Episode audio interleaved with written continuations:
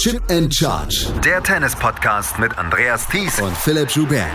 Auf meinsportpodcast.de. Ganz viele Titelverteidigerinnen und Titelverteidiger hatten wir in der letzten Woche.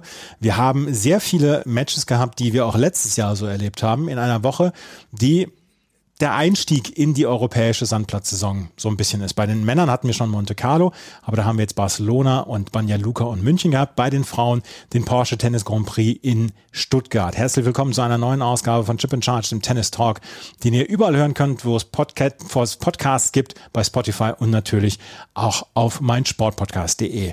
Mein Name ist Andreas Thies, natürlich wieder mit dabei, Philipp Schubert. Hallo Philipp. Hallo Andreas. Eine Freude, dich mal wieder in, an zwei Tagen am Stück zu hören. Äh, zwei Wochen am Stück. so, so ist es richtig. Ja, so ist es richtig. Ähm, wir haben letzte Woche ähm, schon darüber gesprochen. Porsche Tennis Grand Prix ist der Auftakt in die äh, europäische Sandplatzsaison für die Frauen. Wir können darüber sprechen, dass wir drei Turniere bei den Männern haben, drei so unterschiedliche Turniere dann auch bei den Männern.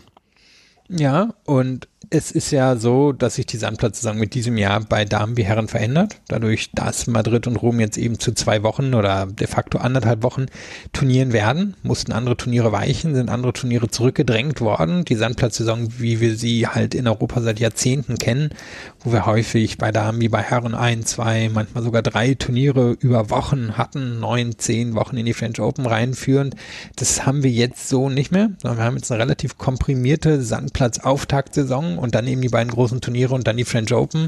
Und da geht es ja im Tennis hin, dass es die großen Turniere werden, die alles dominieren und die kleineren halt ähm, sich in die zweite, in die dritte Reihe stellen müssen. Von daher, das war jetzt fast noch ein bisschen eine Nostalgiewoche, bevor es dann jetzt halt in den, in den harten Tennisalltag geht, der großen dominanten Turniere. Wir haben heute keine Newswoche, weil wir haben nicht so viele News. Die haben wir dann in die beiden Teile von Frauen und Herren reingepackt und wir werden natürlich gleich mit dem Porsche Tennis Grand Prix starten. Eine Anmerkung noch zum Anfang, wie ihr schon in den letzten Wochen dann gehört habt, wir haben eine Steady-Kampagne ins Leben gerufen. Das findet ihr alles unter dem Link in den Show Notes. Ähm, wenn ihr uns unterstützen mögt, freuen wir uns darüber sehr. Es gibt schon einige Mitglieder und ähm, es gab in den letzten zwei Wochen äh, Neuzugänge bei unseren Unterstützerinnen und Unterstützern. Amir, Henning, Sophie, Katja, Marius, Michael, Heinz, der eigentlich gar nicht Heinz heißt, Nils und Joachim, die unterstützen uns jetzt auch hier bei Chip and Charge äh, und auf unserer Steady-Kampagne. Vielen, vielen Dank dafür dafür. Ähm, wir haben auch einen PayPal-Link, falls ihr einmalig eine Spende machen wollt, falls ihr uns einen ähm, Kaffee ausgeben wollt. Wir sind ab 1.6. beide Freiberufler und deswegen freuen wir uns über jegliche Unterstützung, um diesen Podcast weiter durchführen zu können. Das war's mit dem einleitenden Teil. Wenn wir uns gleich wieder hören, dann werden wir über die Frauen sprechen. Beim Porsche Tennis Grand Prix und Iga Swiatek hat mal wieder dafür gesorgt, dass äh, alle Welt weiß, wer die beste Tennisspielerin der Welt ist im Moment. Der Porsche Tennis Grand Prix, ein großer Anker im Frauentennis des Jahres und es eröffnet dann eigentlich traditionell die europäische Sandplatzsaison. Ja, wir haben Charleston noch vorher gehabt als quasi Sandplatzturnier, aber der Porsche Tennis Grand Prix eigentlich läutet er das europäische Sandplatztennis ein und es ist immer, immer wirklich hervorragend besetzt. Und es ist mit das einzige ähm, Turnier, was bei den Frauen stattfindet, wo es keine Konkurrenz gibt. Und Philipp, deswegen können wir dann auch sagen, es war exzellent besetzt, ist natürlich dann allerdings auch eine besorgliche Nachricht. Wir werden am Ende nochmal hier beim Blog darüber sprechen, dass es zwei gut besetzte ITF-Turniere gab, dass es halt nur dieses eine Turnier gab. Und dann tummelt sich natürlich die Weltelite bei so einem Turnier. Ja, und das hat sie immer in Stuttgart, aber die untere Weltelite hat dann versucht, zum Beispiel in Istanbul zu spielen mhm. oder es gab immer mal wieder Turniere in Marokko. Und was wir im Moment im Damentennis sehen, ist, dass der Unterbau wegfällt. Und das ist natürlich wirklich besorgniserregend. Also wo gehen die Spielerinnen hin, die irgendwie 60, 70, 80 in der Weltrangliste sind. Die werden im Moment häufig in die Challenger reingedrängt, während die großen Turniere halt überladen sind. Und ein Turnier wie Stuttgart, bei der Besetzung müsste natürlich eigentlich ein Tausender sein. Ist aber natürlich auch viel billiger, ein 500er zu veranstalten als ein Tausender. Und das ist im Moment so ein bisschen ein Problem im Damentennis, dass einfach nicht genug Spielmöglichkeiten da sind und sich dann eben die Topspielerinnen überall tummeln wie gesagt, haben sie in Stuttgart meistens getan, aber es gab eben immer eine Chance für Spielerinnen, die weiter unten in der Weltrangliste waren, trotzdem ein WTA-Turnier zu spielen. Ist im Moment nicht möglich. Müssen gucken, ob sich da jetzt was ändert in nächster Zeit. Wobei Budget ja eigentlich bei Porsche als Hauptsponsor nicht unbedingt das größte Problem sein sollte. Nee, aber mit so einem Tausender-Turnier kommen ja dann noch ein paar andere Verpflichtungen. Also ich denke, man bräuchte mehr Chords, als Mhm. jetzt da sind. Ähm, man müsste andere Garantiesummen, die man jetzt vielleicht in Antrittsgelder steckt, noch zur Verfügung stellen. Und die Frage ist halt, warum ändern? Also das Konzept klappt ja. Also gibt keinen Grund, irgendwie da was drauflegen zu müssen, wenn es halt auch so klappt. Und das Turnier du hast ja gesagt, es hat zwar jetzt in Deutschland in diesem Jahr, hatte ich das Gefühl, nicht so viel Aufmerksamkeit wie sonst, aber um die Welt rum und wer sich für Tennis und äh, speziell Damen-Tennis interessiert, der, der bekommt es mit und ist ja so eins der Leuchtturmturniere überhaupt im Kalender.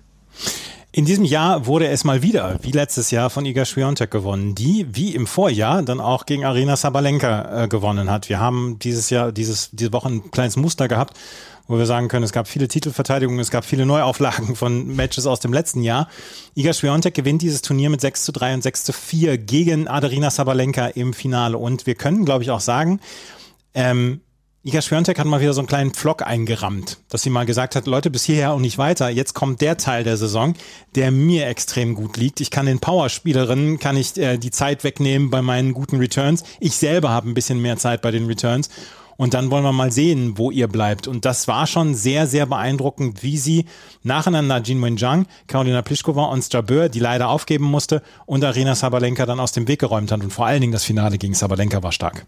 Und es hat eigentlich nur Rybakina gefehlt. Dann, dann hätte sie sie alle geschlagen. Vor Ja. allem diejenigen, die ihr so ein bisschen über die letzten zehn Monate Probleme bereitet haben. Und es war auf jeden Fall beeindruckend. Es war dringend nötig, glaube ich. Also jetzt hier mit einer Niederlage reingehen, wäre nicht, nicht ideal, glaube ich, für die Sandplatzsaison gewesen. Man muss ja bei den Damen sagen, wir haben halt eigentlich so unterschiedliche Turniere. Wir haben Charleston, also wirklich ähm, grüner Sand, dann haben wir Stuttgart, Indoor-Sand, dann haben wir Madrid, was so hoch ist.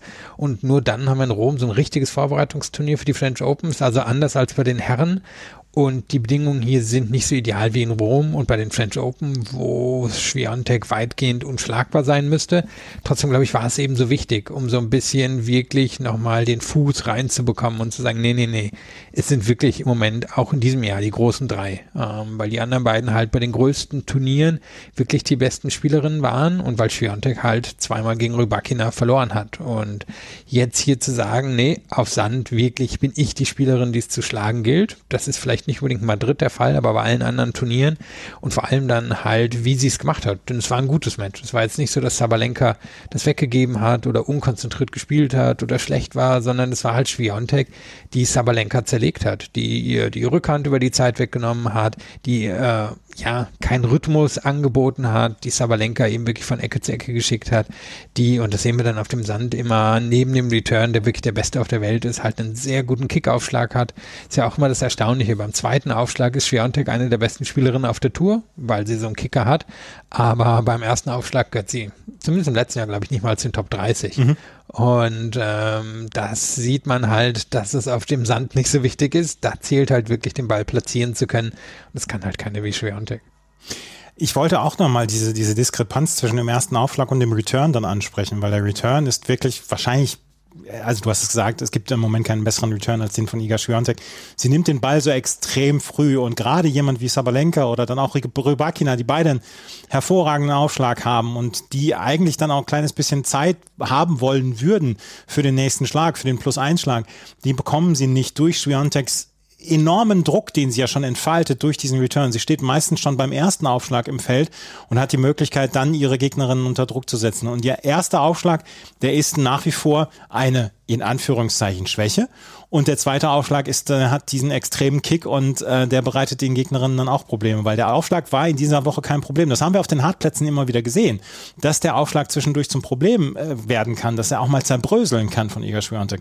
Hier in dieser Woche hat sie auch wieder mit so einem extremen Selbstbewusstsein gespielt und hat ihre Gegnerinnen so aus dem Weg geräumt. Und ähm, da kann man dann auch nur sagen, Chapeau, das ist, das ist dann mal ein Statement, was sie gesetzt hat. Auf jeden Fall. Und sie verteidigt ja auch die Titel aus dem letzten Jahr weitestgehend. Und mal schauen, wie es jetzt auf dem Rest vom Sand läuft. Letztes Jahr hat sie ja Madrid nicht gespielt. Das heißt, da kann sie ein paar Punkte dazu gewinnen. Und um nochmal kurz auf den Return einzugehen. Ich meine, wenn sie jetzt, sagen wir, irgendwo zwischen sechs und zehn Grand Slams einläuft, wahrscheinlich relativ realistisch, dass sie das schaffen wird, dann wird ihr Return wahrscheinlich mal als einer der drei, fünf besten der Geschichte gelten. Einfach weil er, weil er so überragend gut ist und weil er so viele Möglichkeiten bietet und weil sie ja gegen den ersten wie gegen den zweiten Aufschlag halt diesen Druck hochhalten kann. Du hast gesagt, sie kann ihn früh nehmen, sie kann ihn platzieren. Es gibt halt kaum einen Aufschlag, der, der ihr wirklich zusetzt, egal was für eine Art von Aufschlag, von wem. Zumindest auf dem Sand ist sie, ist sie da fast unantastbar. Und wenn sie jetzt natürlich noch irgendwann über ihre Karriere einen, sag ich mal, einen sehr guten statt einen guten ersten Aufschlag hätte, dann wird es halt wirklich knapp werden für die Gegnerin. Iga Swiatek hat also, ich habe es eben gesagt, den Pflock eingerammt in dieses Frauentennis und in das Frauentennis auf Sand.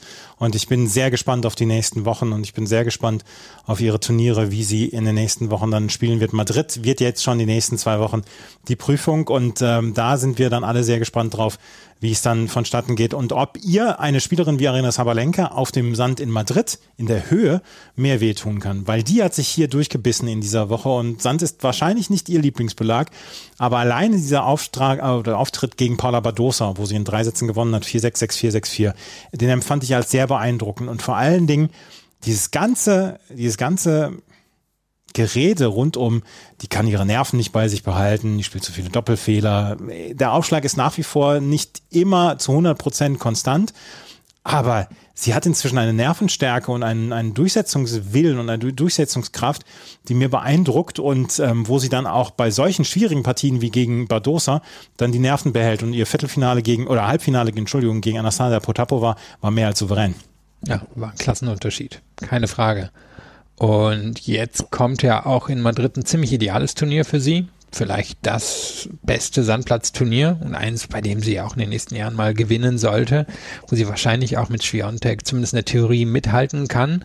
Und ich glaube, der Aufbau hier in Stuttgart war wichtig. Denn jetzt kam er eben der Wechsel nach so vielen Monaten weg vom Hartplatz, der halt ihr Belag ist, hin zum Sandplatz, der nicht ihr Belag ist. Und trotzdem hat sie halt mitgehalten. Und ähm, der Sieg, da würde ich dir zustimmen, gegen Badosa, der war unglaublich wichtig, weil Badosa so gut in dieser Woche gespielt hat und Badosa es wahrscheinlich gegen eine andere Spielerin auch nicht unbedingt hergegeben hat. Sie hat zwar ein bisschen nervlich gewackelt, aber die meisten werden, wenn den Spalt in der Tür nicht nutzen können und Sabalenka hat es halt gemacht. Und der, der Wille, der ja so immer bei ihr alles überstrahlt hat, der wird würde ich sagen, im Moment wirklich mit einem sehr technisch kompetenten Spiel untermalt. Und die Power ist ja, ist ja immer noch beeindruckend. Ich meine, als wir mal vor vielen Jahren Sabalenka gegen Deutschland im Fed Cup gesehen hatten, wir damals noch hieß in Braunschweig, da hatte Petkovic das ja mit Serena verglichen und die, die Wucht hat wahrscheinlich was Serena-mäßiges und trotzdem ähm, hat sie ja mehr Nuancen in ihrem Spiel drin und das finde ich, hat sie gerade gegen Badosa gezeigt. Potapov war eben wirklich eigentlich keine, die, die ihr im Moment zusetzen kann, aber dürfen auch nicht den Sieg übersehen gegen Krajcikova, der mhm. äh, oder die ihr ja durchaus zugesetzt hat am Anfang des Jahres, ein Match verloren, dann noch ein ganz knappes Match, jetzt zweimal gewonnen. Wäre spannend, das zum Beispiel in Rom oder bei den French Open zu sehen. Da wäre das wahrscheinlich eine ziemlich enge Sache. Aber ich glaube, jetzt schon geht Sabalenka Richtung French Open rein und wird wahrscheinlich zu den naja, also äh, Schwerantik ist eine eigene Kategorie, aber dahinter, dann wird sie wahrscheinlich sich schon in der Gruppe einordnen können. Und das, das zeigt ja, wo sie mittlerweile angekommen ist. Und sie hat immer noch einen ziemlich massiven Vorsprung auf Schwerantik in der Jahresfeldrangliste für 1600 Punkte. Kann sein, dass die jetzt beim, bis Ende der Sandplatzsaison komplett aufgebraucht sind, aber kann natürlich nicht schaden, hier mal ein Finale in Stuttgart dabei zu haben, um, um schon mal den Abstand einigermaßen groß zu halten. Aber Philipp, Braunschweig Fed das war nicht vor vielen Jahren, das war vor vier Jahren. Es war vor der Pandemie, ne? Ja, so, also, also vor der Pandemie ist gleich, gleichzusetzen mit vor vielen Jahren.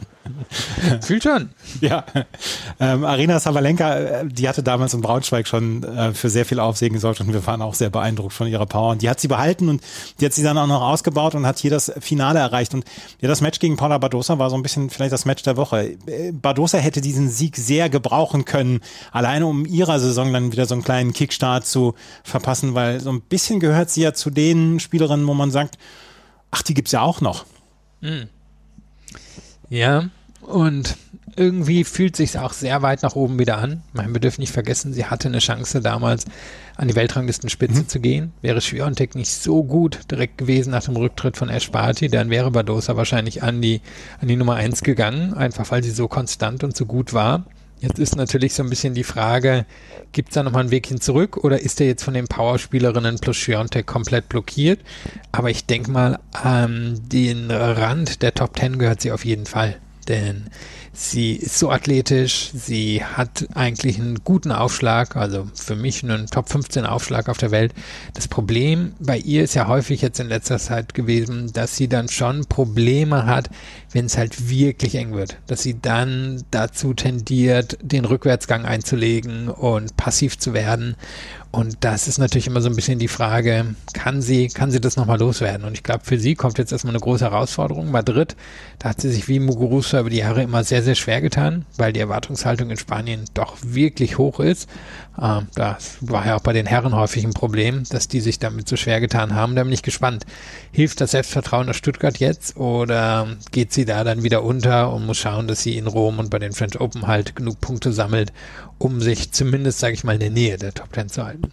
Apropos Gabini Muguruza, die hat jetzt äh, übrigens verkünden lassen, dass sie noch weitere Wochen und vielleicht sogar Monate aussetzen wird und wir wissen zu diesem Zeitpunkt noch nicht, wann sie wiederkommen wird. In der French Open Entry List steht sie auch nicht drin. Ähm, Conchita Martinez hat dann auch schon bekannt gegeben, dass sie nicht mehr miteinander arbeiten und äh, da wird es sehr, sehr spannend sein, ähm, zu sehen, wann und ob überhaupt Gabini Muguruza dann irgendwann wiederkommt. Das als kleiner Einschub. Wir müssen allerdings dann auch noch über ein paar andere Spielerinnen sprechen bei diesem Turnier.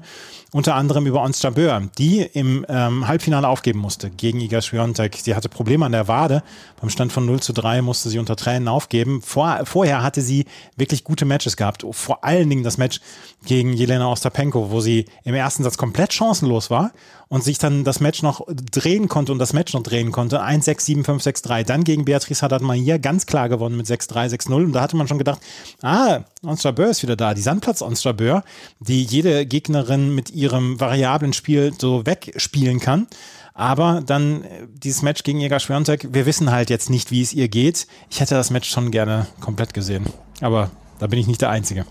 Ja, und wahrscheinlich hätte sie es verloren.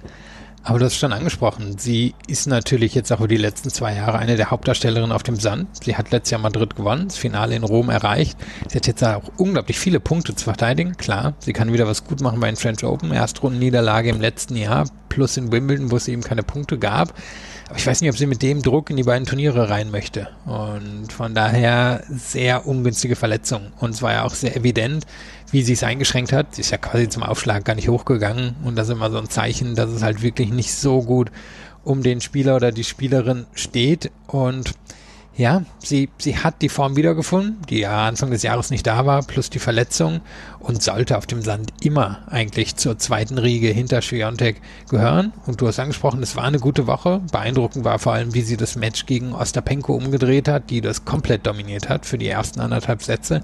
Dann holt sich Chabert danach raus, schafft dann den Distanz, äh, die Distanz zu Haddad Maia und im Halbfinale, wie gesagt, sie hätte es wahrscheinlich verloren, nur ist es für sie extrem bitter, gerade ob der Punkte, die es jetzt zu verteidigen gilt. Ostabeur also im Halbfinale ausgeschieden gegen Iga Swiatek nach Verletzung. Ich möchte mit, mit dir über Coco Gauff sprechen. Die hat gegen Veronika Kudametova sich sehr schwer getan. Kudametova in guter Form, auch schon seit einem Dreivierteljahr ähm, und äh, gehört zu Recht dann auch zu den Top 20, Top 25 Spielerinnen der Welt.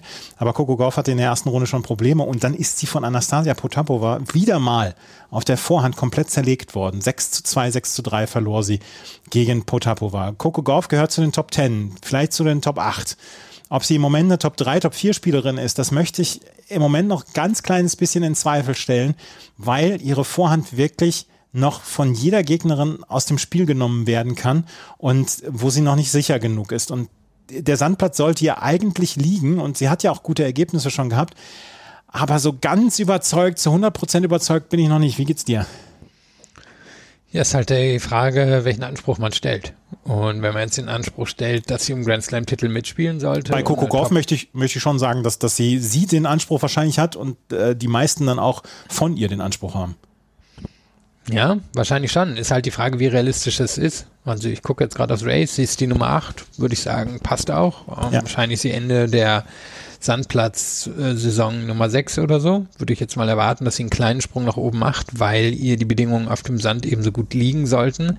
Sie hat halt wirklich das Problem, eine kolossale Schwäche im Spiel zu haben. Und wahrscheinlich müsste sie, müsste sie da, weiß ich nicht, mal eine längere Pause nehmen oder wirklich eine ganze Offseason nur an der Vorhand arbeiten. Denn für mich sieht das so aus, als sei das einfach wirklich was Technisches, dass da nichts anderes dahinter steckt, was jetzt für sie verhindern sollte, ihre Vorhand verbessern zu können. Und das Problem ist natürlich, wenn sie gegen jemand wie Potapova verliert. Ähm, also nicht, nicht dass sie gegen, an sich gegen Potapova verliert, aber Potapova ist eben auch eine, deren Vorhand sicherlich im Vergleich zur Rückhand eher die Schwäche ist. Und da hat sie hier klar den Kürzeren gezogen. Selbst in der Rückhand war sie nicht so viel besser. Und ihre Rückhand gehört zu den Besten auf der Tour. Und das ist das Problem, wenn Goff anfängt, gegen diese Art von Spielerin zu verlieren. Wenn sie jetzt von Schwiontek dominiert wird oder von Sabalenka dominiert wird, die halt die Konstanz und die Power haben, um in ihre Vorhand reinzugehen, okay, geschenkt, das kann sie wahrscheinlich nur langfristig ändern. Aber viele, viele andere Spielerinnen müsste sie eigentlich halt auf Abstand halten können. Allein durch die Athletik, durch die Rückhand, durch den guten Aufschlag, durch einen sehr soliden Return. Nur im Moment passt es da auch nicht so richtig. Und bin gespannt, weil für sie ist das jetzt natürlich eine erstaunliche Situation dahingehend, dass jetzt das Grand Slam Turnier kommt, wo sie letztes Jahr im Finale stand, wissen nie, wie kann jemand damit umgehen, kann sie das verteidigen, hat sie die Nerven, um das zu verteidigen, hm, fängt sie da dann an, in den ersten Runden zu wackeln, was sie eigentlich in den letzten Jahren nicht getan hat, da war sie so konstant da, da bin ich jetzt wirklich gespannt, was passiert. Coco Goff in der zweiten Runde ausgeschieden gegen Anastasia Potapova mit 2 zu 6, 3 zu 6. Ähm, Karolina Pliskova, die hat sie hier zwei gute Matches erste Runde gegen Maria Sakkari ganz klar gewonnen. Maria Sakkari, die gute Ergebnisse auf dem Sand hatte, aber ähm, in der letzten Woche wohl krank war und äh, dort nicht trainieren konnte und die noch sichtbar geschwächt war. Und in der zweiten Runde gewann sie gegen Donna Vekic mit 7 zu 6 im dritten Satz, musste dann allerdings ähm, gegen Iga Schwiontek den kürzeren ziehen nach gutem ersten Satz, hat allerdings dann jetzt Madrid absagen müssen wegen einer Knieverletzung im Match gegen äh, Iga Schwiontek. Aber Karolina Pliskova können wir auch sagen, die ist auf dem Weg zurück, so, so heimlich still und leise.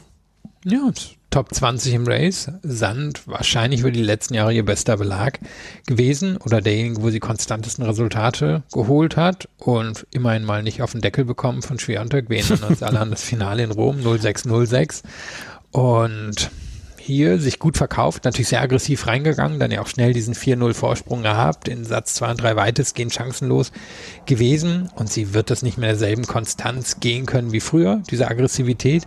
Wahrscheinlich hat sie aber noch irgendwie einen großen Lauf, denke ich, in sich. Also sie ist jetzt Anfang 30, was ist jetzt 31, 32? Hm, jetzt habe ich sie hier gerade verloren in der Weltrangliste.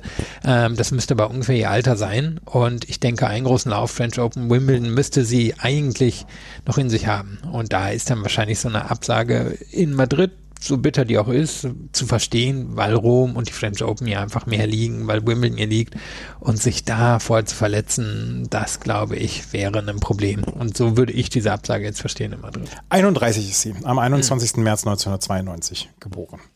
Ähm, das war das Turnier in Stuttgart, was von Iga Swiatek gewonnen worden ist. Das Doppel haben Desiree Kraftschick und Demis Gewonnen.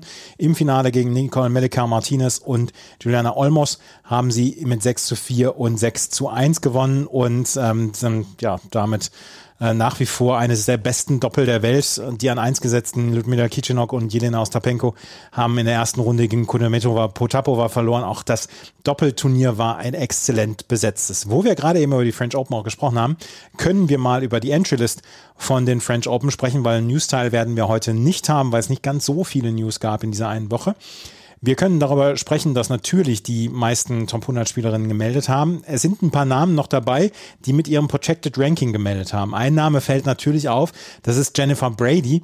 Auch die Spielerin, ähm, über die wir sagen, oh, oh, die gibt's ja auch noch. Wir wissen halt überhaupt nicht, ob sie wird antreten können. Sie hat wahrscheinlich äh, erstmal, ähm, ja, sie hat erstmal einfach so gemeldet und wird vielleicht dann auch rausziehen, weil von ihr haben wir seit Monaten nichts mehr gehört. Anastasia Pavlyuchenkova hat gemeldet, auch Elina Svitolina wird dabei sein bei den, ähm, bei den French Open und ob Daria Seville dabei sein wird, die nach ihrem erneuten Kreuzbandriss dann in der Reha ist, ähm, wissen wir zu diesem Zeitpunkt auch noch nicht. Die letzte äh, im Hauptfeld, die über die ihr Ranking reingekommen ist, ist Ancien Dardin aus Frankreich. Und ansonsten können wir noch sagen, Annalena Friedsam ist mit dabei durch ihre guten letzten Wochen. Ähm, Jule Niemeyer und Tatjana Maria werden auch mit dabei sein. Also drei Spielerinnen im Hauptfeld sind auf jeden Fall dabei aus Deutschland. Ja, und ich würde kurz noch was zu Jennifer Brady sagen. Ja. Also die hat so eine kleine Interviewtour, glaube ich, gerade in den USA gemacht, so von einem Monat oder so. Und das klang einigermaßen optimistisch, dass sie davon ausgeht, wirklich wieder zurückkommen zu können. Ich bleibe jetzt auch mal ein bisschen skeptisch, weil es sind bald das sind zwei Jahre ziemlich genau, die, die sie jetzt raus gewesen ist. Und es schien fast so ein bisschen, als sei sie halt wirklich still und heimlich verschwunden, aber sie schien mir einigermaßen optimistisch. Also ich bin gespannt, weil, ich meine, sie war so ein großer Faktor direkt nach dem, ähm, nachdem die Touren zurückgekommen waren aus der, mhm. aus der Corona-Pause und ist ja dann wirklich komplett verschwunden. Also von daher mal gucken, weil das Spiel, was sie spielt, das passt ja eigentlich sehr gut so ein bisschen in das, was im Moment oben an der Weltrangliste-Spitze bei den Damen dominiert. Eben dieses Power-Tennis, ähm, die Fähigkeit zu haben, diese Power lang gehen zu können. Also mal schauen, was da bei ihr passiert, ob sie nochmal ein relevanter Faktor werden könnte. Aber es klang so, als wenn sie es zumindest ernst meint und jetzt nicht nur zurückkommt, um nochmal ein bisschen Geld zu verdienen. Weißt du noch, wo sie äh, während der Pandemie das Turnier gewonnen hat? Jennifer Brady. Da muss ich mich da mal das, Hä? Lexington, genau. Das war dieses Turnier, wo im Hintergrund LKWs vorbeifuhren. Und äh, Serena Williams war da auch noch mit dabei bei dem Turnier.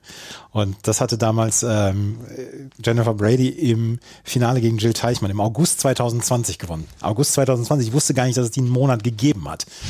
Ähm, das war auf jeden Fall Jennifer Brady und wir hoffen, dass sie zurückkommt, weil wie gesagt, ihr Match ist äh, oder ihr Spiel ist eine Bereicherung und dann wollen wir auch hoffen, dass es dann ähm, ähm, bald wieder weitergeht für sie. Zwei Ergebnisse habe ich noch, ähm, weil wir eben darüber gesprochen haben, dass die ja, dass die Spielerinnen so ab Platz 50, 60 letzte Woche keine Spielmöglichkeiten hatten. Es gab zwei wirklich exzellent besetzte ITF-Turniere. Also ITF, es gibt ja quasi keine Challenger-Tour bei den Frauen. Es gibt diese WTA 125 Turniere, aber so dieser Aufbau wie bei den Männern ist nicht, sondern wir haben die ITF-Turniere und ITF 100.000er Turnier mit 100.000 Dollar Preisgeld. Das gab es sowohl in Oeiras in Portugal letzte Woche und in ähm, Charleston. Und in Oeiras hat Danka Kovinic gewonnen im Finale gegen Rebecca Masarova. Vorher hatte Kovinic im Halbfinale gegen Sarah Soribes Tormo gewonnen. Auch Marie Buskova war zum Beispiel dort, äh, Clara Tauson war dort, Maya Sherif war da. Also das sind wirklich Spielerinnen, wo wir sagen können, die gehören zur erweiterten Weltspitze und war exzellent besetzt. Und das dieses Sandplatzturnier hat Danka Kovinic im Finale gegen Rebecca Massarova gewonnen. Und in Charleston gab es auch noch ein ähm, ITF-Turnier, auch auf diesem grünen Sand. Und das hat ja so ein bisschen die Newcomerin der ähm, letzten Wochen in den USA das Finale erreicht. Peyton Stearns, die hier an eins gesetzt war, die hat im Finale gegen Emma Navarre verloren, verloren mit 5 zu 7 im dritten Satz. Peyton Stearns, auf die müssen wir vielleicht so ein bisschen achten. Die hat ja auch das Finale in Bogota erreicht, wo sie gegen Tatjana Maria verloren hatte. Ja, sehr gute College-Spielerin. Ich glaube, vor einem Jahr noch gar nicht so richtig gerankt gewesen und sich jetzt in die Top 100 reingespielt.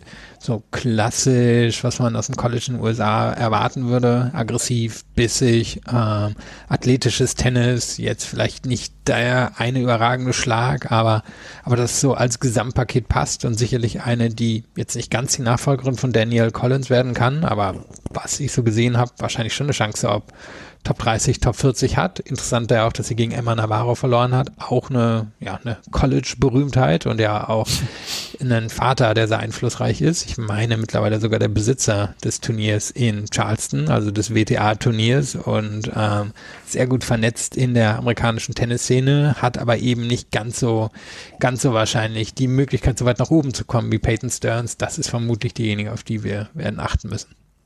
Das werden wir in der nächsten Zeit. Jetzt werden wir gleich erstmal auf die Männer achten, weil die haben letzte Woche drei ja, größere Turniere gehabt. In Barcelona ist äh, ATP 500er Turnier, in Banja Luka die Srpska Open und in äh, München die BMW Open, die mal wieder vor fünf Grad und Regen ausgespielt worden ist. Es gab keinen Schnee. Das ist ja etwas, wo wir sagen können, das können wir als Fortschritt bewerten. Das gleich alles hier bei Chip and Charge, dem Tennis Talk. Wie baut man eine harmonische Beziehung zu seinem Hund auf? Puh, gar nicht so leicht. Und deshalb frage ich nach, wie es anderen Hundeeltern gelingt, beziehungsweise wie die daran arbeiten. Bei Iswas Dog reden wir dann drüber. Alle 14 Tage neu mit mir, Malte Asmus und unserer Expertin für eine harmonische Mensch-Hund-Beziehung, Melanie Lippisch. Iswas Dog mit Malte Asmus. Überall, wo es Podcasts gibt. Barcelona, Banja Luka und München, das waren letzte Woche die drei Orte für die Männer. Und das Turnier in Barcelona ist eigentlich, naja, die Rafael Nadal Open. Rafael Nadal hatte vorher abgesagt. Er hat allerdings ja einen Platzhalter. Platzhalter ist vielleicht ein bisschen ähm, anmaßend. Carlos Alcaraz ist sicherlich kein Platzhalter. Er wird in den nächsten Jahren vielleicht in Nummer eins den Platz halten, ähm, um das Wortspiel nochmal irgendwie auf die Spitze zu treiben. Er hat auf jeden Fall dieses Turnier gewonnen. Er war an eins gesetzt. Und Philipp, wir können sagen, bis auf vielleicht einen halben Satz gegen Alejandro Davidovic Fokina, so richtig Konkurrenz hatte er nicht in dieser Woche. Ja, also es unterstreicht mal wieder ein bisschen, welch außergewöhnlicher Spieler er schon ist, welch außergewöhnliches Talent er ist.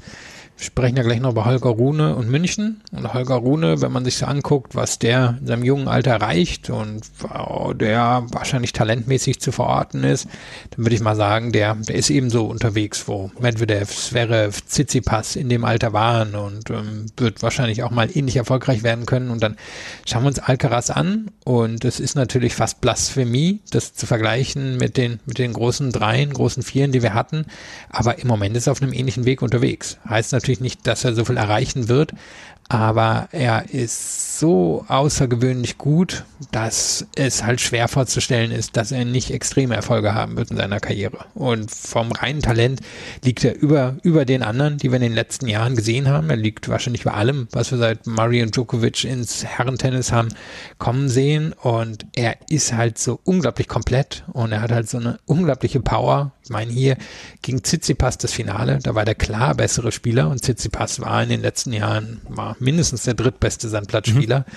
Und da sind dann irgendwie so Sachen drin. Ich glaube, das Match fängt irgendwie so an. Irgendwo im ersten Aufschlagspiel Tsitsipas setzt ähm, Carlos Alcaraz wirklich einen tiefen Return vor die Füße und Alcaraz geht mal kurz einen Schritt nach links und zieht halt eine Vorhand hinten ins Eck rein. Und das kriegt kaum jemand hin. Und die allermeisten würden den vielleicht zurückblocken und würden dann in der Defensive sein und Alcaraz zieht einmal durch. Und dann schaut man sich an, wie schnell Alcaraz ans Netz kommt. Und das unterscheidet ihn dann ja von der Generation Tsitsipas ähm, und Zverev und Medvedev, wie gut er da jetzt schon im jungen Alter ist. Also der ist extrem schnell am Netz, der hat sehr gute Volleys vorne, er kann improvisieren, er hat die Power, er hat die Athletik. Also er ist wirklich ein außergewöhnlicher Spieler wie gesagt, heißt nicht, dass er in Top 3 nacheifern wird, aber es wird immer klarer, denke ich, dass er in einer ähnlichen Talentklasse unterwegs ist wie die. Wir ergehen uns ja jedes Mal in Lobeshymnen, wenn wir über Carlos Alcaraz sprechen. Und ähm, es ist dann auch immer so eine, so eine Geschichte, wo man sagen muss, es fällt einem dann auch schwer, dann noch mehr Details zu finden und mit mehr Details zu suchen. Was mir, was du gerade auch schon angesprochen hast, was mir immer am meisten auffällt, ist die Handlungsschnelligkeit. Es ist ja nicht nur die Geschwindigkeit, mit der Carlos Alcaraz über den Platz läuft und dass er so unglaublich schnell ist und dass er, dass er es vielleicht nur zwei oder drei Spieler gibt, die es mit der Schnelligkeit von ihm aufnehmen können. Aber diese Handlungsschnelligkeit, du hast diesen Ballwechsel beschrieben, wo er dann in, in der, in der, im Bruchteil einer Sekunde sich dann umentscheiden kann und sagen kann, ich, ich ziehe jetzt diese Vorhand voll durch und sie trifft er dann ja auch. Das sieht bei anderen vielleicht mal zwischendurch chaotisch aus mit so einem Schlag, dass der Ball vielleicht ja im Nachbargarten landet oder so. Bei ihm landet er halt im Feld und äh, ist ein Winner. Und das ist etwas, was mich immer wieder beeindruckt. Und der ist so eine Macht, der ist schon so eine Dominanz auf dem Platz mit 19 Jahren, dass, äh, dass einem so ein bisschen die Superlative dann ja auch ausgehen. Ja, und es wird ja auch immer wieder verargumentiert, dass er halt von all den drei Großen was hat. Und dieses Intuitive, dieses ähm, Kreative, das hat er sicherlich von Federer, wo er einfach äh, sehr schnell auf Sachen reagieren kann und das wahrscheinlich auch ohne Nachdenken macht. Er hat die Physis von Nadal, auch den Biss von Nadal und er hat natürlich die Flexibilität von Djokovic. Und das heißt wirklich nicht, dass er, dass er selben Erfolge haben wird, aber er ist halt von, von den reinen Möglichkeiten her und wie er sie bisher nutzt, ist er außergewöhnlich. Halt etwas, was man nur alle paar Jahre im Tennis sieht. Carlos Alcaraz hat dieses Finale gegen Stefanos Tsitsipas gewonnen. Und du hast es eben gesagt, Tsitsipas war in den letzten Jahren wahrscheinlich einer der drei, vier stärksten Sandplatzspieler überhaupt. Tsitsipas hat seine Stellung dann auch so ein bisschen untermauert. Er ist halt jetzt im Moment auf einen Spieler getroffen mit Carlos Alcaraz, der ja so ein bisschen der Nachfolger ist für Rafael Nadal, was die Spielbarkeit fürs Tsitsipas auf Sand angeht. Aber vorher hat er gegen Lorenzo Musetti, der, der, der seiner seines Zeichens ja auch ein exzellenter Sandplatzspieler ist, in drei Sätzen niedergekämpft. Vorher gegen Alex Menor keine Probleme gehabt, gegen Denis Shapovalov keine Probleme gehabt, gegen Pedro Kachin keine Probleme gehabt. Tsitsipas hat das ja wieder unter Beweis gestellt und trotzdem bleibt am Ende dann ja auch diese klare Niederlage gegen Carlos Alcaraz und so ein bisschen das, das, der saure Geschmack im Mund. Ja, also wenn, wenn jetzt alle an den French Open teilnehmen, dann würde ich sagen, geht er da als Favorit Nummer vier rein. Ähm, einfach weil Djokovic, Nadal und Alcaraz vor ihm sind und Djokovic und Nadal sind vor ihm, weil eben extrem viel Erfolg in der Vergangenheit gehabt und Alcaraz, weil er der bessere Spieler ist und ja auch jedes Match weitestgehend klar gegen Tsitsipas bisher gewonnen hat. Aber unter den Normalsterblichen ist er wahrscheinlich immer der beste Sandplatzspieler. Und er hat Probleme gehabt nach den Australian Open, weil er ja irgendwie das, also er hatte das ja so verargumentiert, dass die Bälle in Australien seinen Ellbogen zugesetzt haben und dann hat er irgendwie trotzdem gespielt und irgendwie mal wieder krude Begründungen gegeben, warum er es musste und also so eine klassische Tsitsipas-Geschichte, wie dem auch sei. Es, es hat gedauert. Es war ziemlich offensichtlich, dass er physische Probleme hatte.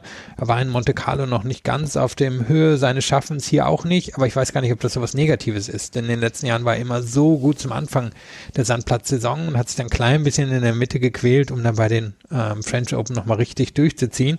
Und idealerweise verläuft es ja für ihn jetzt so, dass er vielleicht nochmal ein Halbfinale in Madrid hat und dann in Rom schon im Finale steht und dann in, ähm, in Paris wieder mindestens der zweitbeste Spieler ist, wie es ihm schon mal gelungen ist. Und die Fähigkeiten dazu hat er. Also er hat einfach mehr Zeit auf dem Sand, er kann seine Rückhand besser kaschieren, kann seinen Return besser kaschieren. Die Vorhand ist ja unglaublich gut. Die ist auf dem Sand halt wirklich überragend. Der Vor, äh, der Aufschlag so gut platziert. Also die Voraussetzungen sind da, um bei dem French Open wieder um den Titel mitzuspielen und sollten jetzt am Ende Djokovic und Nadal nicht da sein. Und ich meine, ähm, außer Alcaraz haben noch nicht viele andere äh, große Turniere gewonnen und auch gerade nicht auf dem Sand. Dann ist er wahrscheinlich auf einmal mindestens wieder ein Favorit Nummer zwei. Also schlecht sieht's für ihn im Moment nicht aus und ich glaube, es ist auch gar nicht so tragisch, dass er, dass er jetzt noch nicht in der Idealform ist wie in den letzten Jahren. Der Beste unter den Normalsterblichen ist natürlich eine Umschreibung, für die ich sehr viel Respekt an dich vergebe. Ja, weil die anderen drei wirken nicht wie Normalsterbliche. ne? Ja, absolut. Stefanos Tsitsipas dieses Finale erreicht. Ich möchte noch einmal gerade über Lorenzo Musetti sprechen. Ja, der profitierte von der Aufgabe von Yannick Sinner, beziehungsweise er konnte nicht antreten, Yannick Sinner. Aber Lorenzo Musetti auf Sand ist eine ziemliche Show, möchte ich sagen. Gegen Jason Kubler. Kubler ist jetzt nicht unbedingt der Sandplatz-Spezialist, aber dann gegen Cameron Norrie in drei Sätzen gewonnen. Und dann dieses äh, Halbfinale, wo er gegen ähm, Stefanos Tsitsipas durchaus seine Chancen hatte, dieses Match zu gewinnen. Musetti letztes Jahr der, in Hamburg ja gewonnen. Und dessen Spielstil und Sand, das scheint wirklich sich ganz hervorragend zu ergänzen. Macht große Freude, ihm auf Sand zuzugucken.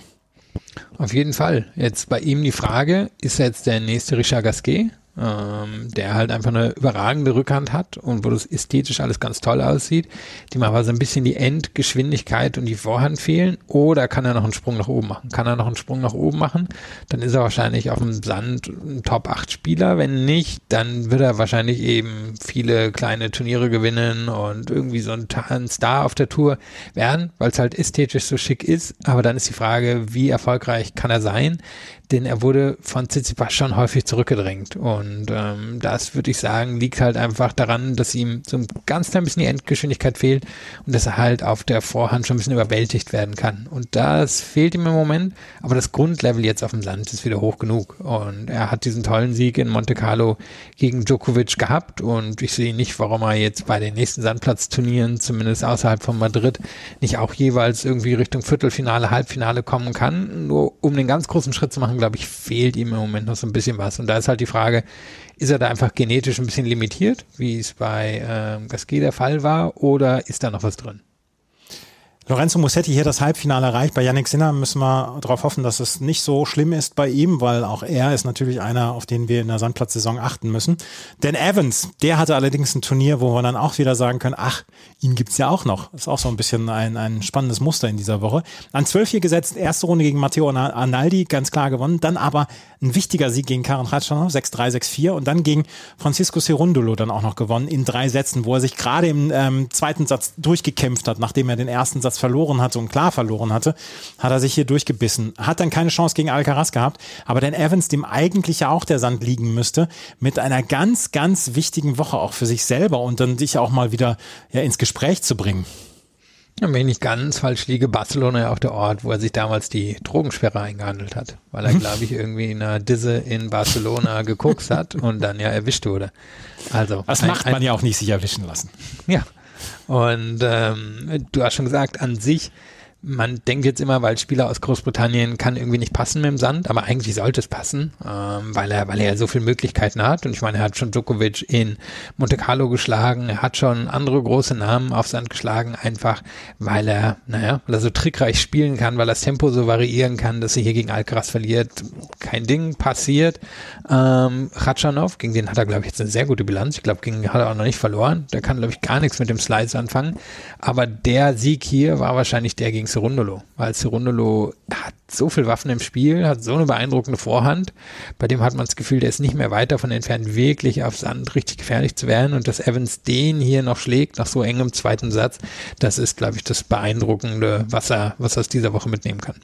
4-0 gegen Katschanov, gegen Katschanov für Daniel Evans und vor allen Dingen dreimal Indoor Hard in Rotterdam, in Antwerpen und in Wien. Und äh, Karin Ratschanow wird sich dann auch denken, bleib mir weg mit dem. ähm, ja, Francisco Cerundolo hast du erwähnt.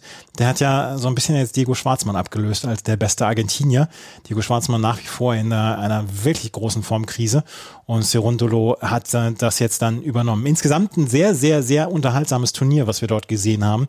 Und ähm, wir können sagen, Barcelona ist ja eigentlich so ein kleiner Fixpunkt. Ne? Jetzt, äh, wo es die, die zwei Wochen-Events gibt mit mit Rom und Madrid dann auch, ähm, ist es vielleicht äh, so ein bisschen unter der Wahrnehmungsgrenze in den nächsten Jahren. Aber ich finde, das ist eins der, der nettesten Turniere, was wir auf der Sandplatztour haben.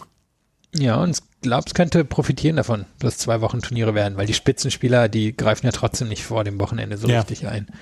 Und Barcelona hat jetzt als Konkurrenz wahrscheinlich auch auf die nächsten Jahre hin München und dann mal gucken, ob Banja Luka sich da halten kann. Und München wird immer ein, zwei große Namen abgreifen, aber der Rest, der spielen will, wird nach Barcelona gehen. Und wenn Alcaraz wirklich in Barcelona spielen sollte und jetzt auch in den nächsten Jahren ähm, Barcelona für sich höher wertet als Monte Carlo, was ja relativ offensichtlich war, dass er das in diesem Jahr getan hat, dann steht das Turnier sowieso nicht schlecht da.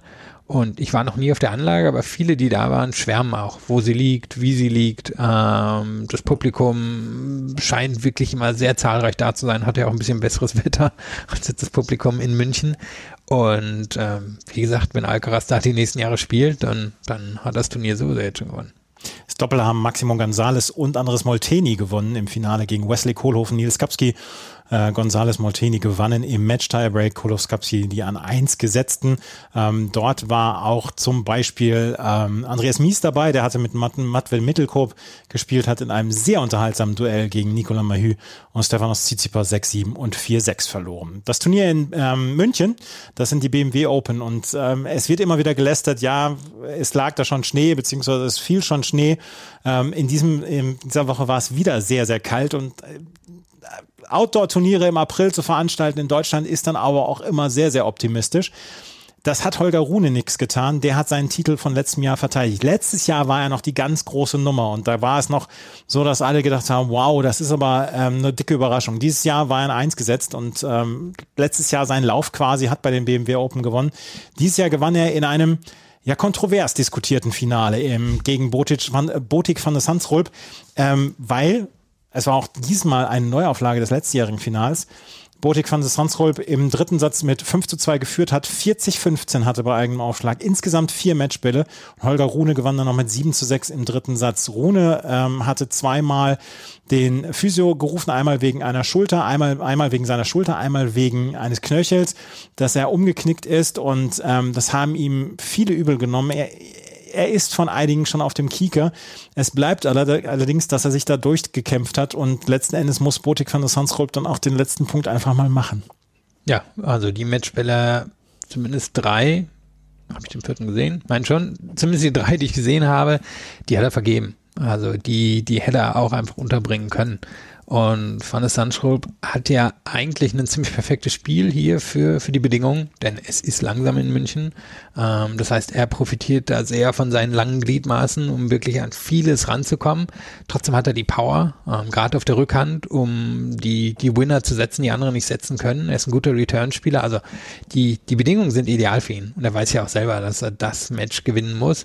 Und Rune, man hat wieder gesehen, wie, wie schon letzte Woche in Monte Carlo, so ein ganz klein bisschen, was zum Ende hin fehlt eigentlich noch. Da hat sie ihm dann Rublev abgenommen. Hier hätte Van der Sandschulp das, denke ich, auch gewinnen müssen. Das kann man, kann man so sagen. Trotzdem natürlich beeindruckend die Möglichkeiten von Rune. Und wie ich eben schon am Anfang vom Segment sagte, er ist nicht Alcaraz, aber muss auch nicht Alcaraz sein. Äh, man muss nicht Alcaraz sein, um im Tennis eine sehr erfolgreiche Karriere hinzulegen. Und er hat jetzt ja schon, schon wirklich wirklich einiges geschafft und ich denke, er, er wird auch in den nächsten Jahren da oben sein, weil er einfach so viele Möglichkeiten hat. Er ist noch nicht so ein körperlicher ähm, oder wird vielleicht auch nie so ein körperlicher Ausnahmespieler wie, wie Alcaraz sein. Das hält ihn dann wahrscheinlich auch davon ab, so ein Finale relativ locker dominieren zu können. Auf der anderen Seite muss man eben sagen, auch wenn es vielleicht die Umstände bei dem einen oder der anderen zur Nase rumpfen führen. Er hat hier dann was geschafft, was ihm in der letzten Woche nicht gelungen ist, so ein Match ähm, für sich zu entscheiden. Er hat das Turnier am Ende für sich entschieden und ähm, hat es dann auch, ja, verdient ja auch gewonnen. Das, äh, das will ja überhaupt niemand bestreiten, dass er das Turnier verdient gewonnen hat. Ähm, und Botik von der Sandsrolp hat es am Ende verschenkt. Und das müssen wir dann auch einfach sagen. Bei 5-2, 40-15, dann muss man einfach davon ausgehen, dass ein Spieler das durchzieht. Holger Rune wird vielleicht noch ein bisschen brauchen, bis er alle Herzen der Welt auf sich gezogen hat. Das ist halt die Frage, ob er es am Ende wirklich will. Also wahrscheinlich will er es wirklich, wie jeder Mensch, irgendwie von allen gemocht zu werden. Nur die Art, wie er und seine Familie seine Karriere aufgebaut haben, ist ja schon relativ offensiv gewesen. Und dazu gehört dann natürlich so ein bisschen diese, diese Haltung dazu, das, was man ihm auch so ein bisschen als Arroganz auslegen kann. Und ich denke, trotz des jungen Alters ist er sich bewusst, dass das der Preis ist, den er dann auch dafür zahlen muss, es eben dahin zu schaffen, aber jetzt eben schauen wir mal, ob er das noch in drei Jahren so möchte. Ähm, wenn vielleicht seine Eltern auch nicht mehr ganz so eine prominente Rolle spielen und ähm, er dann so ein bisschen für sich alleine da ein- und aufstehen muss, dann gucken wir mal, ob er das immer noch in derselben Art und Weise möchte. Andy Murray war anfangs seiner Karriere auch ein unbeliebter Stinkstiefel. Ja, und hatte ja auch ähm, sehr dominante Eltern dabei, die mhm. dann für sich eine Rolle gefunden haben, wo sie, wo sie immer noch präsent waren, aber also vor allem die Mutter bei Andy Murray, aber trotzdem vielleicht eher in der zweiten Reihe standen. Holger Rune gewinnt das äh, Turnier gegen Botik van der Sandsrolp. Äh, van der Sandsrolp hätte es gewinnen müssen. Das, glaube ich, können wir dann am Ende festhalten. Eine der guten Stories dieser Woche, das war der Auftritt von Christopher O'Connell. Den hatte ich das erste Mal gesehen, als er damals bei den Australian Open, ich meine 2021, Jan-Lennart Struff in der ersten Runde besiegt hatte und ähm, hat allerdings noch nie so richtig den Durchbruch gehabt. Hier hat er das Halbfinale erreicht, als er in der ersten Runde, und da müssen wir gleich noch sprechen, erst Hugo Imbert besiegt hat und dann in der zweiten Runde, für ihn in der zweiten Runde, gegen Alexander Zverev mit 7-6-6-4 gewonnen hat. Bei 6, 7 Grad und wirklich kalten Temperaturen. Er hat hinterher gesagt, ich war nicht drauf eingestellt, deswegen habe ich gar keine langen Klamotten eingepackt. Dann gewann er auch noch gegen Flavio Cobolli in drei Sätzen und stand auf einmal im Halbfinale. Und ähm, das ist ein Riesenerfolg für O'Connell. Ob er das wiederholen wird können, das steht noch auf einem anderen Blatt, aber diese 90 Punkte, die nimmt ihm erstmal niemand. Ja, und er war ja auf der Challenger Tour auf Sand schon durchaus erfolgreich und ist ein athletischer Typ. Ähm, jetzt nicht so die Endpower in seinem Spiel, aber eben durch dieses Athletische, durch das Variable, glaube ich, Sand wahrscheinlich Belag dem entgegenkommt. Der Kontrast des Zverev war natürlich schon amüsant, weil er wirklich in einer extrem kurzen Hose da gespielt hat. Er sah halt aus, wie viele Jogger irgendwie aussehen, mhm. in dieser kurzen, leichten Hose und irgendwie so ein Leibchen an und Zverev dick eingepackt. Es war, war schon sehr amüsant. Es passte aber irgendwie. Ich glaube, O'Connell ist halt so ein bisschen dieser klassische Australier, Australier Zähne zusammenbeißen, weitermachen, nicht beschweren. Ähm, jetzt nicht das größte Talent, er hat natürlich weder das Talent von Rune noch Zverev und wird auch nicht deren Erfolge haben, aber das sind dann ja wahrscheinlich so ein bisschen die, die Ergebnisse, die jemand wie O'Connell irgendwie in Reichweite von Grand Slam Main Draws halten und ihm die Möglichkeit geben, halt auch mal bei ATP-Turnieren öfter reinzuschnuppern. Und er wird, wie gesagt, die große Karriere, denke ich, nicht hinlegen. Aber als so ein Kandidat, der mal so zwei Jahre in Top 50 verbringen kann, ist, denke ich, schon möglich. Christopher Connell gewann seine zweite Runde gegen Alexander Zverev. Zverev verlor mit 6 zu 7 und 4 zu 6 war keine gute Leistung. Ich glaube, das ähm, können wir so stehen lassen. Hat hinterher darüber gesprochen, dass er in Deutschland immer sehr, sehr nervös sei. Er hat jetzt zum zweiten Mal hintereinander in München in der ersten Runde verloren. Seit 2019 kein Halbfinale mehr erreicht. 2018, 2017 hatte er noch gewonnen, dieses Turnier. Und Zverev nach wie vor so ein bisschen in der Sinnkrise. Wir haben ja auf Steady, haben wir, oder habe ich dann einen Artikel geschrieben dazu, wie viele Punkte er zu verteidigen hat, Alexander Zverev. Und da wäre ihm wahrscheinlich ein Halbfinale oder ein Finale hier gut zu Pass gekommen. Ähm, der Steady-Artikel ist ist für alle jetzt lesbar. Ich habe den in den Show Notes verlinkt und ähm, für Zverev ist es nach wie vor, jetzt kommen die Wochen, auf denen er eigentlich immer gut war und die jetzt ähm, für seine Weltranglistenplatzierung für den Rest des Jahres durchaus entscheidend sein werden. Ja, also die Weltrangliste hat für ihn dahingehend den Vorteil, dass er halt in der zweiten Jahreshälfte gar nichts zu mhm. verteidigen hat, weil er nicht spielen konnte, aber will natürlich trotzdem in einer Position sein, wo er zumindest von einer einigermaßen okayen Setzung bei den großen Turnieren profitieren kann. Weil was hilft es ihm jetzt irgendwie auf 40 in der Weltrangliste zu stehen und dann bei den großen Turnieren schon in der ersten, zweiten Runde auf Kaliber, Medvedev, Djokovic etc. treffen zu können. Und ich hatte ja immer gesagt, er wird wahrscheinlich so anpeilen oder auch gebrauchen, so ein Top 20 im Race nach dem Sand. Ist, glaube ich, immer noch möglich, denn Madrid liegt ihm gut, die French Open liegen ihm normalerweise gut. Ähm, hier hat man dann allerdings gesehen, dass er so ein bisschen in die, in die Muster zurückgefallen ist, Probleme auf der Vorhand, ein bisschen passiv geworden, auch mal ein Doppelfehler drin. Also alles, was er, was er nicht will. Und das hat ihn immer unterschieden. Jetzt zum Beispiel, darum ist jemand wie Alcaraz halt ein Ausnahmetalent und ähm, Zverev ist halt ein sehr großes Talent, weil jemand wie Alcaraz halt mit 19 das durchzieht, als er 29. Und da, da sind Spieler wie Zverev jetzt ein bisschen, bisschen menschlicher, ähm, was die Nerven angeht. Und ja, er, er wird jetzt wahrscheinlich nie Alcaraz werden, aber ich glaube, dass er auch jetzt nicht für immer in dieser Sinnkrise drin bleiben wird. Er hat ja selber gesagt, er braucht keinen Mentaltrainer. Ich weiß nicht, ob er nicht so wie äh, im, im Hintergrund dann noch mit Leuten spricht. Äh, er sagte, er braucht keinen Mentaltrainer. Auch Mischa Zverev hat gesagt, er braucht keinen Mentaltrainer. Mal gucken, wie sich das in den nächsten Wochen, Monaten dann noch ergeben wird. Das Doppel haben Alexander Erdler und Lukas Mietler gewonnen im Finale gegen Kevin Krawitz und Tim Pütz. Erdler Mietler, ähm, die sind auf straightem Weg Richtung ähm, ATP Finals. Da, da müssen wir drauf achten, auf Erdler Mietler. Aha, vielleicht die neuen Krawitz und Mies. Ja, vielleicht. Ja, also Erla und Mietler im Moment auf 10 im Race. Kevin Krawitz und Tim Pütz auf Platz 17 durch ihre Finalteilnahme hier in München. Und dann haben wir noch die Srpska Open. Ein Turnier, was, ja, wir sagen können, auch von Novak Djokovic angeleiert worden ist. Dieses Turnier wurde von Dusan Lajovic gewonnen. Es war sein zweiter Turniersieg in seiner Karriere. Er gewann im Finale gegen Andrei Rublev mit 6 zu 3, 4 zu 6, 6 zu 4. Rublev hat hinterher gesagt, es gibt kaum jemanden, der es mehr verdient hat als du. Dusan Lajovic, einer der Spieler, die von sehr vielen Menschen gemocht werden. Ja, und ich glaube, perfekte Bedingungen für ihn diese Woche. Du hast gesagt, der, also die Familie Djokovic scheint hier wirklich dahinter zu stecken. Also ist, glaube ich, nicht mal ein offenes Geheimnis, sondern das ist einfach so. Ähm, wird vom, vom Bruder von Djokovic veranstaltet. Djokovic hatte ja angemerkt, wie langsam die Bedingungen waren, nachdem er die zweite Runde gegen Luca van Asch gewonnen hatte.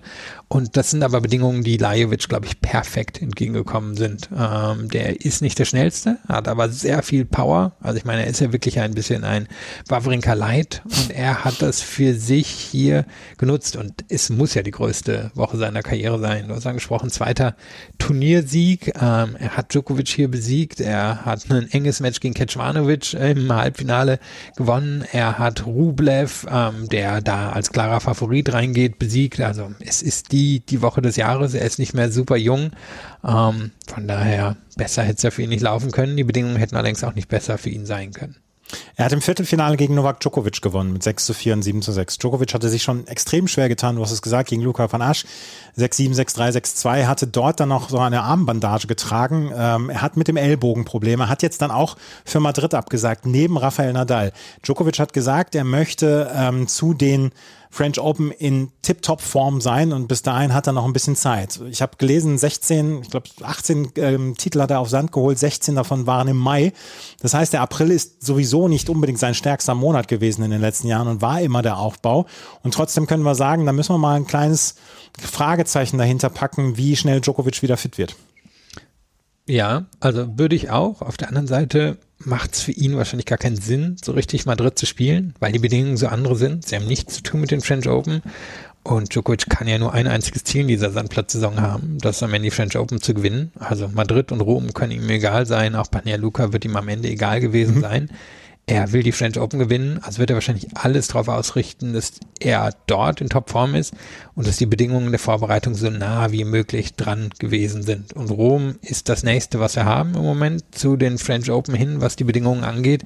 Ich denke, da will er sich wirklich voll drauf fokussieren. Wenn ich überrascht, wenn er da auch ziemlich früh auftaucht ähm, und da dann wieder voll trainiert ähm, und guckt, wie es mit dem Ellbogen ist. Wenn er ein Problem hat, wird er wahrscheinlich dort auch rausziehen, weil er eben alles auf Paris fokussiert und dann, wie gesagt, Paris, Wimbledon kann ich sehen, wie er irgendein anderes Ziel haben könnte in den nächsten Monaten. Ich glaube, es ist ihm komplett egal, aber Madrid gewinnt, wahrscheinlich auch komplett egal, ob er Rom gewinnt.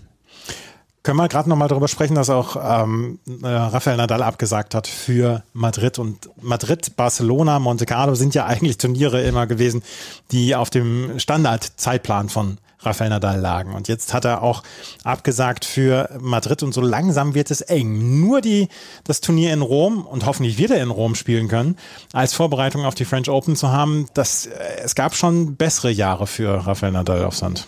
Ja, wir hatten es in der letzten Ausgabe schon angesprochen, haben wir noch so ein klein bisschen rumgeeiert, aber ich glaube, wir hatten beide erwartet, dass er Madrid absagen würde. Mhm.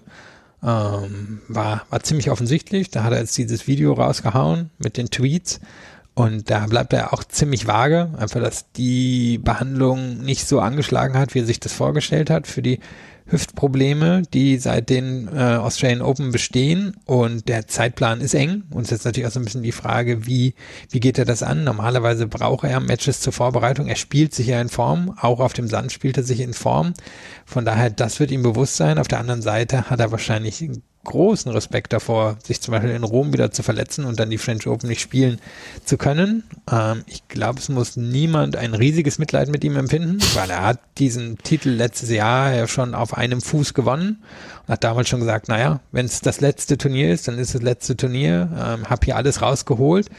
Und es ist ja auch so ein bisschen, was eigentlich eingetreten ist. Er ist dann, hat dann diese Behandlung gehabt und ist in Wimbledon wiedergekommen, aber hat sich verletzt, hat sich bei den Australian Open verletzt und äh, es ist, glaube ich, was alle erwartet hatten, irgendwann in seiner Karriere passiert. Und vielleicht kommt er jetzt zum fünften, sechsten, siebten Mal wieder. Aber es besteht mittlerweile vermutlich auch eine realistische Chance, dass wir wirklich auf der absoluten Zielgeraden seiner Karriere sind. Und wenn das so ist, dann ist das, glaube ich, vollkommen in Ordnung, so wie es bei Federer auch vollkommen in Ordnung war, dass es irgendwann zu Ende gegangen ist. Und wir haben wahrscheinlich schon in vier bis sechs Wochen eine Antwort, wo er für seine Karriere steht. Denn wenn er jetzt, glaube ich, auch die French Open absagt, dann, dann müssen wir mal gucken, was so mit ihm los ist. Wenn das, wenn seine Karriere jetzt auf der absoluten Zielgerade ist und er nicht bei den French Open spielen kann, können wir trotzdem, glaube ich, ohne große Übertreibung sagen, seine Karriere gerade bei den French Open war leidlich erfolgreich. Ja, also gibt immer noch, glaube ich, ein Argument, dass er der beste Spieler aller Zeiten ist. Ähm, kann sein, dass sich das in ein, zwei Jahren erledigt hat, wenn der andere, über den wir gerade gesprochen haben, so viele Turniere gewonnen hat, wie es alle vermuten. Aber ja, ja, im Moment ist er immer noch. Also wie gesagt, gibt es immer noch ein gutes Argument, dass er, dass er der Beste aller Zeiten ist. Ja, wie gesagt, die Gold-Debatte ohne mich bitte. Also wirklich komplett ohne mich. Das äh, Doppelturnier haben Jamie Murray und äh, Michael Venus gewonnen im Finale gegen Francisco Cabral und ähm, Nedovjesov muss jetzt gerade angucken, Francisco Cabral und Alexander Nedovjesov, der, die waren im Finale 7-5-6-2 für Jamie Murray und Michael Venus, die seit diesem Jahr zusammenspielen. Haben wir noch was? Ich glaube Die nicht mehr. Entry-Liste bei den Herren. Ah, die Entry-List bei den Herren können wir noch besprechen, genau. Ähm, wir können über die Entry-List bei den Herren sprechen. Jensen Brooksby, der hat schon abgesagt für das Turnier, für die French Open.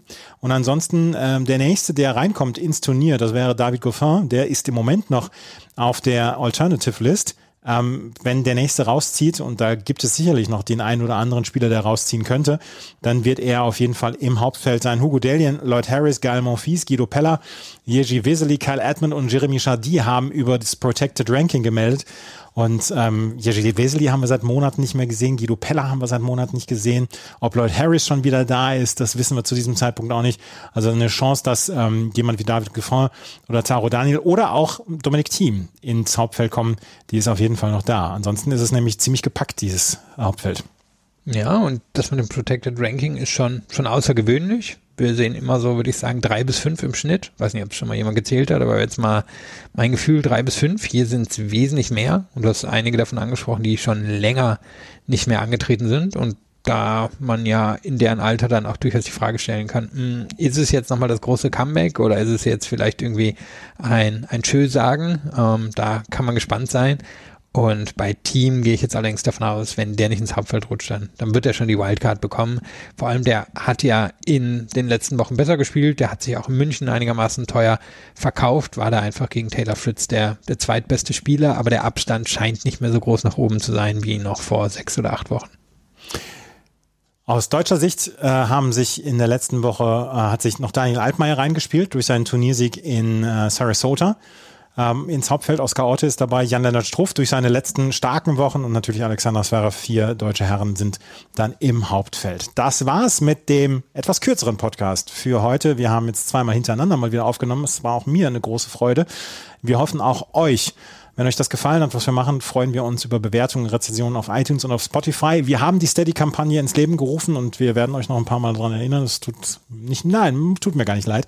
Ähm, wir werden euch darauf hinweisen. Es ist kein Zwang, aber wir freuen uns, wenn ihr uns unterstützt äh, bei Steady. Alles das findet ihr in den Shownotes, unter anderem dann auch den Text, der öffentlich jetzt ist, mit den Wochen der Wahrheit für Alexander Zverev. Der ist schon zwei Wochen alt, aber die Punkte der nächsten Woche, die könnt ihr euch, nächsten Wochen könnt ihr euch dann auch nochmal angucken. Ansonsten gibt's uns jetzt den nächsten Podcast nach dem Turnier in Madrid. Das ist jetzt wieder, wie gesagt, ein Zwei-Wochen-Turnier, deswegen werden wir uns danach dann melden. Das war's mit der heutigen Ausgabe. Vielen Dank fürs Zuhören. Bis zum nächsten Mal. Auf Wiederhören. Chip and Charge. Der Tennis-Podcast mit Andreas Thies und Philipp Joubert. Auf meinsportpodcast.de. Wie baut man eine harmonische Beziehung zu seinem Hund auf? Puh, gar nicht so leicht. Und deshalb frage ich nach, wie es anderen Hundeeltern gelingt, beziehungsweise wie die daran arbeiten.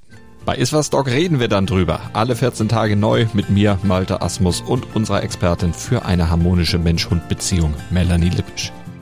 Ist was, Dog? Mit Malte Asmus. Überall, wo es Podcasts gibt.